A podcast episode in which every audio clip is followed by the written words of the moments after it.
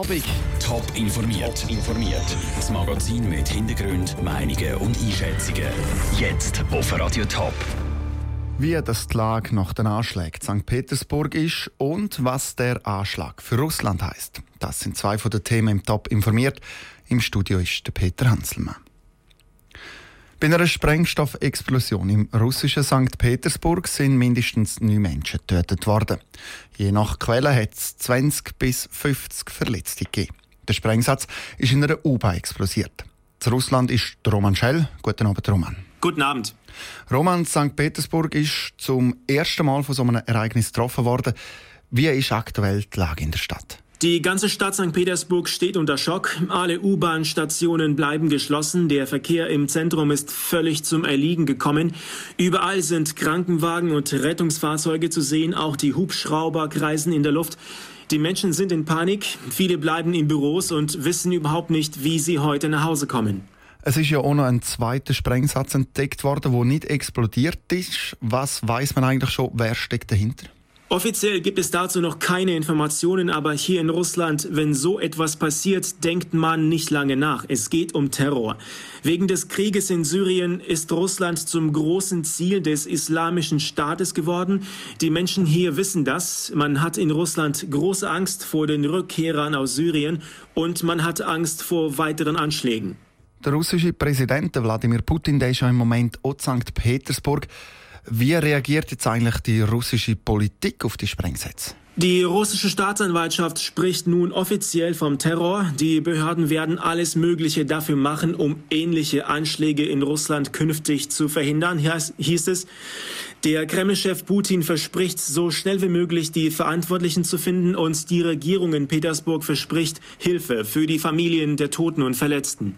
Besten Dank für die ersten Einschätzungen aus Russland, der Roman Schell. Sehr gerne.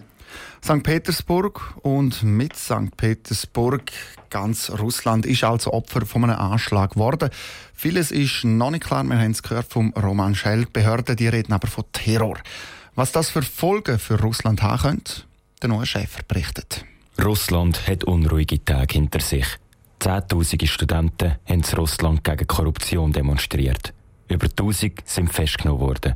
Der Ulrich Schmid, Professor für Kultur und Gesellschaft Russlands an der Universität St. Gallen, denkt, dass nach dem heutigen Anschlag die Proteste in den Hintergrund rücken. Ich könnte mir vorstellen, dass die Terroranschläge jetzt als erstes Mal äh, die öffentliche Aufmerksamkeit binden werden und dass es möglicherweise jetzt in den nächsten Wochen nicht nochmal zu Demonstrationen kommen wird. In den Vordergrund rückt der Anschlag von St. Petersburg. Der Präsident von Russland, der Wladimir Putin, ist selber in St. Petersburg. Er zeigt sich betroffen und verspricht eine genaue Untersuchung von dem Anschlag. Ihm stärkt so ein Anschlag den Rücken, sagt Ulrich Schmid.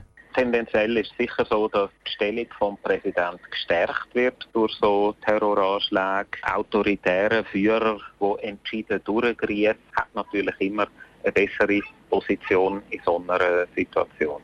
Die Situation könnte also ein Präsident im Wladimir Putin nutzen. Zum Beispiel in einem Jahr, wenn Russland den Präsident wählt. Der Beitrag vom Noah Schäfer. Weitere Informationen zum Anschlag St. Petersburg gibt es auf toponline.ch. Und hier auf Radio Top berichten wir laufend über neue Entwicklungen und Erkenntnisse. Soweit unsere Berichterstattung zu St. Petersburg für einen Moment. Und wir kommen auf Winterthur. Die Spannung die steigt immer mehr. Noch zweimal schlafen und dann spielt der FC Winterthur der Göpp-Halbfinal gegen der FC Basel. Die Winterthurer Schützenwesen ist schon lange komplett ausverkauft. Teams die sind in den letzten Vorbereitungen und auch die Polizei ist bereit. Daniel Schmucki. Es ist schon das dritte Mal innerhalb der letzten fünf Jahre, wo der FC Basel auf Winterthur kommt. Im Cup vor drei Jahren ist es friedlich geblieben. Vor fünf Jahren dagegen hat es rund um den Bahnhof kleinere Scharmützel gegeben.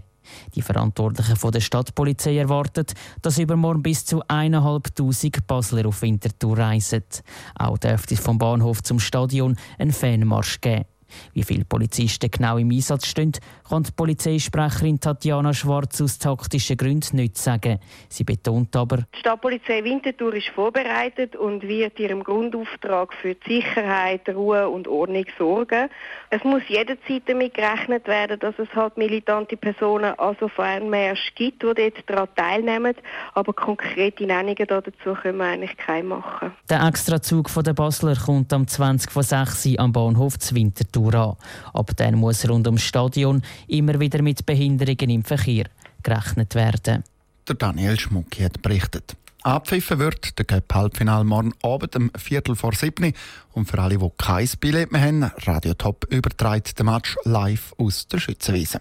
Weitere Informationen zum Match gibt es auch schon jetzt auf toponline.ch. Top informiert, auch als Podcast. Mehr Informationen gibt es auf toponline.ch.